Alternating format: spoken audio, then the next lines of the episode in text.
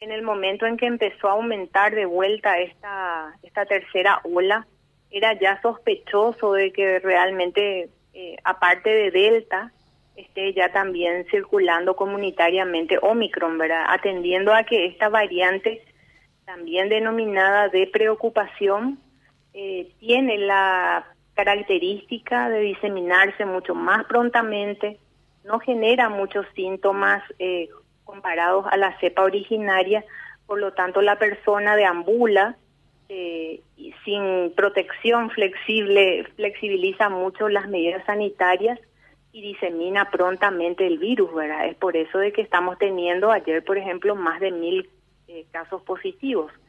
Entonces, en ese sentido, eh, es importante analizar un poco nuestra situación porque si bien eh, muchos minimizan a Omicron, en realidad depende mucho de la situación nacional eh, y la epidemiología local. ¿verdad? Nosotros tenemos un país rezagado en vacunación, somos los últimos en coberturas de vacunación a nivel mundial tenemos coberturas muy heterogéneas de vacunación. Hay personas que aún no se han vacunado, otras que están a medias vacunados y otros que eh, acabamos de colocarnos la tercera dosis, ¿verdad? Entonces, esa heterogeneidad hace de que cepas como esta de preocupación rápidamente diseminadas, altamente infectocontagiosas, comienza a buscar a ese índice de susceptibles o a esas personas susceptibles y ahí va a encontrar a las semivacunadas, a las no vacunadas, a los niños, a los inmunocomprometidos, ¿verdad? Entonces es por eso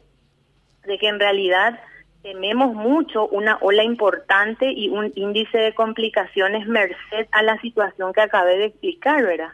A pesar de que todo el mundo diga de que simplemente va a ser una gripecita, hay que ser un poco prudente con eso, con ese análisis por la situación que acabé de exponer Adela Miguel. Doctora, ¿cómo está la sección de la sala de infectología en el hospital de clínicas? ¿Cuántos chicos están atendiendo? ¿Subió, bajó un poquitito estos últimos días? Con coronavirus particularmente.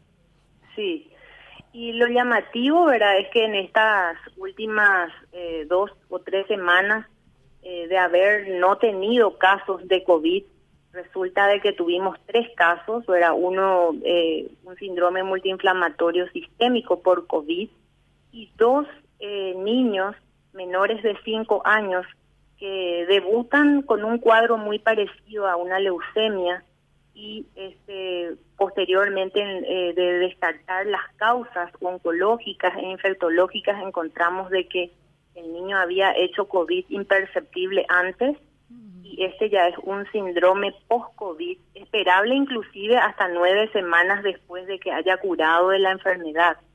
Y por eso de que eh, en particular como infectóloga me sorprendió este aumento de casos de paulatino y la coincidencia ¿verdad? de este tipo de síndromes ¿verdad? Eh, en este momento.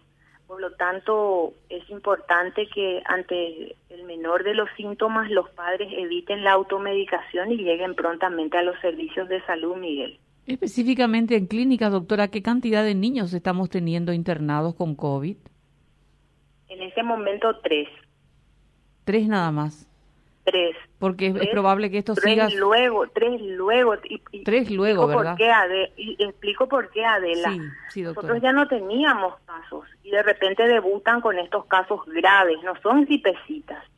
Estoy diciendo de que debutaron como eh, un cuadro muy parecido a leucemia, es decir, todas las células de la sangre estaban muy bajas, gravemente bajas, entonces uno empieza a pensar, ¿será una leucemia que está debutando? Eh, serán causas infecciosas y usted sabe, somos un hospital con limitaciones, ¿verdad? No tenemos todos los estudios que quisiéramos con la prontitud necesaria, por lo tanto, entonces llegar a este diagnóstico eh, prontamente para salvaguardar la vida del paciente fue para nosotros muy importante, ¿verdad? Entonces, eh, ese es un indicador, perdón, de que algo estaba pasando en la comunidad, por eso que estos niños ingresaron graves, ¿verdad? Doctora, necesitamos ya de manera urgente y el, como se dice, ya ahora las vacunas para los chicos. Sí, urgentemente. Eh, si bien en estos días eh, se aprueba por la Dirección Nacional de Vigilancia Sanitaria la vacuna Coronavac para ser administrada a los niños a partir de 5 años, ¿verdad? Eh, es un paso importante, pero lo más importante es tener las vacunas. Yo hablaba con uno de sus colegas y les decía, ayer teníamos que tener esas dosis e iniciar ya la campaña hoy, ¿verdad? Porque es importante, eh, sobre todo por el incremento de casos, como les dije, por la alta infectocontagiosidad, va a buscar población susceptible, vulnerable, ahí va a encontrar a los niños menores de 12 años que aún no se vacunaron. Y entonces pueden aparecer como este caso que estos casos que acabé de expresar y otros más, ¿verdad?